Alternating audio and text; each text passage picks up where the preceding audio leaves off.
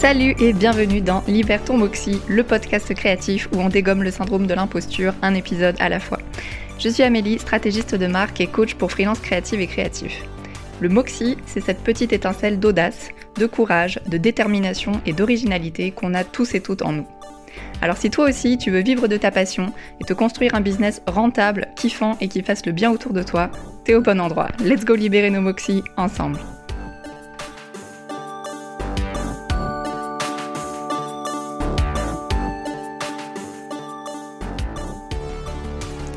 Aujourd'hui, on va parler de la préoccupation numéro 1 de la plupart des freelances, comment trouver des missions.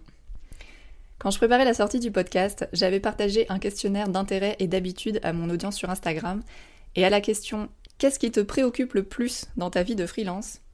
80% des gens avaient répondu Trouver des clients-clientes. Bon, c'est normal, hein, on a tous et toutes envie de vivre de nos activités et d'éviter de devoir manger des macaronis tous les jours de la semaine. du coup, quand j'échange avec des collègues ou lors des coachings que je fais, la préoccupation revient souvent. Je n'arrive pas à trouver assez de clients-clientes. J'arrive pas à me démarquer sur mon marché, etc. Depuis que je me suis lancée, j'ai expérimenté différentes stratégies pour trouver des missions, et certaines étaient plus efficaces que d'autres. J'ai passé mais les quatre premiers mois à vraiment galérer et à attendre qu'on vienne me trouver en fait sur les plateformes de type Malte ou Crème de la Crème. Après, j'ai compris que c'était bien plus efficace si j'étais proactive dans la démarche. Donc dans cet épisode, je vais te partager trois des stratégies qui ont le mieux marché pour moi et pour toutes les personnes avec qui j'échange au quotidien d'ailleurs. Ce ne sont pas des recettes magiques, donc si aujourd'hui tu galères vraiment à trouver des missions, je ne peux pas te garantir que ça va marcher parce que ça va dépendre de toi, mais je pense très sincèrement que ces trois techniques peuvent vraiment t'aider parce qu'elles ont aidé 99% des gens, moi y compris, euh, à qui j'ai pu parler. La stratégie numéro 1, ça va être de clarifier ton positionnement, au moins un petit peu. Je suis convaincue que quand on se lance, c'est pas crucial d'avoir un positionnement ultra précis. Pourquoi? Bah Parce que déjà, c'est super dur de définir ce qu'on veut vraiment faire sur un marché donné avant d'avoir expérimenté un petit peu le dit marché. Personnellement, j'ai commencé en étant designer UX puis brand designer, et enfin je me suis spécialisée en stratégie de marque et maintenant en coaching pour les freelances créatifs et créatifs. Donc c'est ok si tu n'arrives pas tout de suite à te positionner très précisément, c'est pas le but. En revanche, je suis aussi vraiment convaincue que pour sortir du lot sur un marché saturé, comme l'est bah, celui du graphisme ou du web design, etc., il faut clarifier un peu ton positionnement un minimum. Il y a quelques semaines, j'ai reçu un message sur Instagram d'une graphiste débutante qui me demandait comment j'avais trouvé mes premières missions.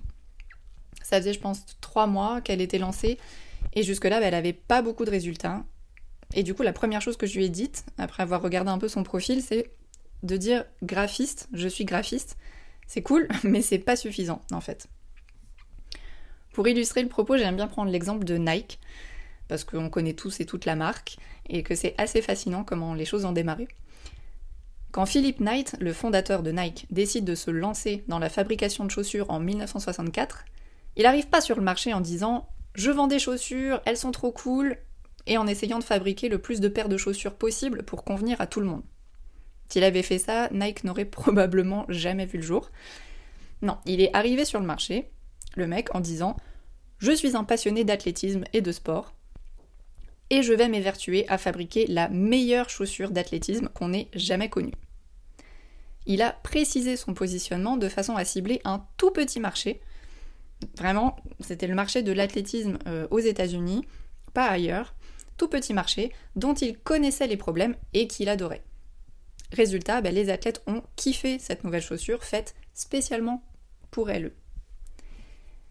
En graphisme, comme en web design ou en illustration, c'est la même chose. Une des façons de te démarquer le plus vite, c'est de choisir un segment de marché et de créer des choses pour ces personnes. Alors quand on est créatif ou créatif, on a en plus l'avantage d'avoir un style qui nous est propre, une patte graphique, mais cette patte graphique, bah souvent, tu l'as pas au début, tu l'as pas encore définie. Donc ce que tu fais, ça ressemble sans offense, hein, moi aussi ce que je faisais, ça ressemblait à 90% de ce que faisaient mes concurrents et concurrentes. Et c'est normal. Mais du coup, si tu peux pas encore te démarquer par ta patte graphique, bah, je te conseille vraiment d'aller trouver un segment de marché sur lequel tu vas pouvoir te démarquer et créer des choses pour ces personnes-là. Donc par exemple, ça peut être, euh, je sais pas, sur le marché de l'alimentation. Donc euh, il y a des graphistes qui ne travaillent qu'avec des industries, enfin des entreprises sur le marché de l'alimentation.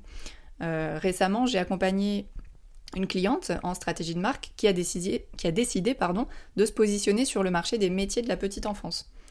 Et du coup, bah, c'est beaucoup plus simple pour elle de savoir pour qui elle crée du contenu et des créations, et de se démarquer de ses collègues en fait. Donc morale de l'histoire, joue-la comme Nike. La stratégie numéro 2, ça va être de documenter ton processus et de permettre en fait à tes prospects de se projeter. C'est un peu ma préférée parce qu'elle permet en fait de laisser libre cours à ta créativité dans le sens où tu peux utiliser de la vidéo, de l'audio, des photos, enfin tu peux utiliser plein de choses pour mettre pour mettre en valeur si tu veux tout ton univers et la façon dont tu travailles. C'est un petit peu, c'est un réflexe à prendre, mais il s'agit en fait d'apprendre à documenter ton processus créatif. Donc de la phase A, on commence, à la phase B, produit fini. Petite anecdote pour illustrer le principe.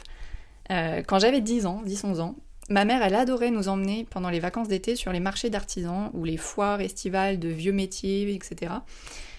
Moi je t'avoue, ça me passionnait à moitié, on va être honnête. J'avais mais aucun intérêt à déambuler dans la foule sous 40 degrés pour qu'on essaye de me vendre des bibelots en bois ou des bracelets gravés en cuir. Je pense qu'on est pas mal à avoir eu, tu sais, des petits bracelets en cuir avec ton nom gravé, etc. Ouais. Et bien une fois, par contre, on est allé à la verrerie de Meisenthal, dans les Vosges. Et je me souviendrai toujours de l'expérience. J'étais genre 10-11 ans, pré-ado, un peu blasé, tu vois, donc j'étais pas hyper chaude pour l'expérience, mais bon, bah j'ai suivi le truc. Et c'était une visite guidée en fait de la verrerie, et à la fin, on assistait à une démonstration des artisans. Et là, de voir une artisane de 1m50, fait que genre presque plus petite que moi à l'époque, souffler du verre liquide au bout d'une tige en métal de 2 mètres de long, ça m'a fascinée. Et à la fin, en fait, tu pouvais bah, demander aux artisans et artisanes de te fabriquer un petit objet que tu allais euh, ensuite acheter. Évidemment, c'est le but. Brillante technique de vente. et du coup, bah, je suis évidemment repartie avec, euh, je crois que c'était un espèce de signe, entre un signe et un canard, euh, vert bleu turquoise, un petit peu bancal et qui a fini par prendre la poussière sur mon étagère à côté des CD de Britney Spears. Mais voilà, morale de l'histoire, j'y suis allée, j'ai été fascinée, j'ai acheté, et eh bien c'est la même chose à retenir en fait pour tes propres prospects. On veut voir l'envers du décor, On veut se projeter, on veut comprendre comment c'est fait. Et si c'est le cas et qu'on trouve ça intéressant, ben on passe beaucoup plus facilement à l'achat. C'est la même chose en fait. Imagine si tu dois euh, trouver, euh, je sais pas, prenons l'exemple, euh, ben, on va rester sur le graphisme. Imagine tu dois trouver un graphiste pour réaliser la brochure de ta boutique. Tu vas regarder un petit peu ce qui se passe, tu tombes sur trois profils où les sites web c'est juste des portfolios où on te balance plein de créations. Et le quatrième, tu vas avoir des études de cas où la personne te présente un petit peu, bon bah voilà, avec telle personne on a fait ça, on est parti de ceci, en fonction des défis on a choisi cette approche, voilà comment ça s'est passé. Tout de suite t'es projeté dans le truc, ça donne beaucoup plus envie. Donc à ton avis, enfin sur les quatre, forcément on va choisir la personne qui nous a expliqué comment ça fonctionne, à condition que son univers nous plaise aussi mais c'est beaucoup plus parlant en fait. Donc vraiment, au lieu de faire un site de type portfolio où tu vas simplement montrer toutes tes créations finies, bah, concentre et concentrer en fait l'attention sur toi, tu vois. Sur des sites portfolio, c'est ça, c'est mes créations, comment moi je fonctionne, mon processus. Ok, mais tes prospects, ils ont envie que tu leur parles de leurs problèmes, de leurs besoins. Donc inverse le truc et crée plutôt euh, des pages de, qu'on appelle ça des case studies en anglais, des études de cas, où tu vas pouvoir montrer à ton prospect, ben, voilà comment ça va fonctionner si on travaille ensemble, j'ai compris ton besoin, j'ai compris ton problème. Voilà, documente chaque étape et mets l'attention sur les besoins et les envies de ton prospect. C'est voilà, un des freins à l'achat en fait les plus courants, c'est la peur que le produit ou le service ne soit pas de qualité. Ça, je pense qu'on l'a tous. C'est la peur de se faire arnaquer en fait. Donc en faisant ça, non seulement tu prouves ton expertise, mais en fait tu rassures aussi tes prospects. La troisième stratégie, ça va être le réseau, le sacro-saint réseau. Alors si tu te lances et que tu te dis ouais mais moi j'en ai pas de réseau, je connais personne, je suis pas dans mon domaine, Bon, c'est ce que je me suis dit au début, mais laisse-moi te dire que c'est probablement faux. et que si c'est le cas, vraiment, il y a des solutions. Perso, je me suis formée seule. Je connaissais quasiment personne dans le domaine. J'avais aucune idée de comment on faisait pour réseauter, même pour trouver des clients. La première chose que j'ai faite, c'est j'ai fait un site, un portfolio, et je suis allée me mettre sur Malte et crème de la crème, et j'ai attendu que ça se passe. Bon. Quand on me parlait de réseautage, moi j'imaginais, tu vois, des salons d'entreprise avec des gens en costume cravate et tout, enfin hyper intimidant, pas du tout mon domaine. en vérité, c'est beaucoup plus simple que ça et vraiment moins intimidant. Le premier conseil qu'on m'avait donné à l'époque, euh, c'était une, euh, designer UX que j'adorais et voilà, qui a participé au déclic où je me suis dit ah ouais c'est possible de faire ça. Bref, je lui avais envoyé un email et pour avoir des conseils en fait. Et une des premières choses qu'elle m'a dites, c'est de faire une liste de toutes les personnes que je connaissais. Mes amis, mes anciens et anciennes collègues, ma famille, mon voisinage, les commerces de mon quartier, tu vois, avec qui euh, j'étais en bon terme, tout. On réfléchit pas, vraiment, on liste toutes les personnes qui nous viennent en tête. Et ensuite, tu regardes un peu, bon ben, qui pourrait être intéressé. Pas nécessairement, on précise pas le truc, genre, ah oui, telle personne a telle boutique, euh, elle pourrait vouloir un flyer. Non, on va pas aussi, on va pas dans la précision. Vraiment juste, quelle personne, tu vois, bah, par exemple, euh, je sais pas, ta tante. Euh, non, en fait, tu vois, j'allais dire ta tante qui est mère au foyer a peut-être pas besoin de tes services. Mais c'est faux, en fait, parce qu'elle peut très bien avoir des amis qui ont besoin, connaître des gens qui ont besoin, tu vois, voilà. Donc vraiment, moi je sais que sur 50 euh, et quelques personnes, j'avais envoyé des emails à une quarantaine de personnes, simplement en leur disant, bah salut, comment tu vas? Voici ce que je fais maintenant, si ça peut t'intéresser ou que tu connais quelqu'un que ça intéresserait, merci de penser à moi. C'est tout simple. on harcèle pas les gens, on envoie juste un petit email. Et en l'espace d'une semaine, une semaine, alors que ça faisait trois mois que j'étais sur Malte et que ça bougeait pas et que je me disais mais je vais jamais arriver à vivre de mon activité, en l'espace d'une semaine, j'avais trois pistes de mission. Deux amis pour lesquels j'ai finalement travaillé et euh, l'université pour laquelle je bossais avant en tant que bibliothécaire qui avait le projet de peut-être refaire son identité visuelle dans les mois à venir, etc. Bon, finalement le truc s'est pas fait, mais j'ai quand même bossé pour mes amis, pour deux amis, donc j'ai eu deux missions payées et voilà, et ensuite ça s'est enchaîné, j'avais plus de projets à montrer, voilà, enfin la boule est effet boule de neige quoi. Donc si tu veux qu'on sache ce que tu fais, il faut le dire le plus souvent possible et au plus de monde possible. C'est pas hyper agréable, mais il y a que comme ça en fait que ça va marcher. Tout le monde est occupé. tout le monde est occupé et on est c'est humain d'être préoccupé par ses propres problèmes. C'est-à-dire que si tu si tu postes juste euh, sur Facebook ou sur Instagram et voilà, je me lance, ben on va voir le post, on va dire ah c'est cool, je like, un petit message, bah félicitations, mais on va oublier. Alors que si tu envoies un email et que tu demandes à la personne de te garder en tête ou voilà d'aller te référer à quelqu'un qu'elle pense pouvoir être intéressée, là c'est différent. Tu engages la personne dans le processus de façon douce, hein, on n'est pas là pour harceler les gens, mais la personne va vraiment se sentir beaucoup plus en confiance, euh, beaucoup plus impliquée dans le processus, si tu veux, que si elle voit juste passer un post sur Facebook parmi euh, les 20 autres qu'elle voit passer en scrollant.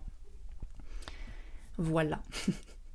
La stratégie bonus, euh, ça va être d'aller rejoindre ta communauté en fait dans les groupes où elle est déjà en fait. C'est ce qu'on appelle la technique de la pêche à la ligne. Alors le principe, il est un peu moins violent que d'aller hameçonner des pauvres petits poissons. Le but, c'est simplement d'aller lancer une bouteille à la mer dans des groupes, par exemple, où il y a des personnes potentiellement intéressées par tes services. C'est ce que je suis moi-même en train de faire euh, en fait actuellement pour faire connaître ma nouvelle offre de coaching. Donc ce que j'ai fait, c'est que j'ai repéré des groupes sur Facebook de freelance euh, en graphisme, en illustration, en web design, parce que voilà, en l'occurrence, c'est ma cible. Et donc tu repères des groupes sur Facebook Facebook est un peu mort, mais pour les groupes, c'est encore très cool, où il y a des gens qui correspondent à ta cible. Et tu vas simplement bah, participer à quelques conversations, engager le truc. Et ensuite, bah, tu peux écrire, pas tout de suite, tu vois, mais genre quelques jours après, tu peux écrire un petit message pour décrire ton offre et proposer tes services. Voilà. C'est pas, on n'est pas là pour harceler les gens, hein, on va pas les spammer de messages. Donc c'est vraiment en mode respectueux, low-key, voilà, tu plantes une petite graine dans l'espoir de récolter dans les semaines et mois à venir euh, des fruits. Voilà. C'est pas. Hum, c'est des choses, en fait, réseauter, je sais ça peut être beaucoup plus facile que ce qu'on pense. C'est simplement apprendre à parler de ce qu'on fait, ce qui n'est pas toujours facile au début. Mais même si tu es de nature un peu introverti, maintenant avec Internet, il y a plein de façons de le faire par écrit. T'as pas à aller à des salons euh, d'entreprise ou à des vernissages, etc. Tu peux le faire par écrit en utilisant les réseaux sociaux qui sont des outils hyper puissants pour ça. Et en mode vraiment, le but c'est je parle de ce que je fais comme si j'en parlais à mes potes. On va pas spammer les gens, on va pas faire les techniques de vendeurs et vendeuses de tapis. Ça c'est fini, ça marche plus, ça saoule, on ne veut plus en voir. Mais vraiment, ben, dire bon bah voilà, je suis là, salut, j'aime ce que tu fais, salut, je pense que tu pourrais t'intéresser. Genre, on engage la conversation. C'est aussi simple que ça.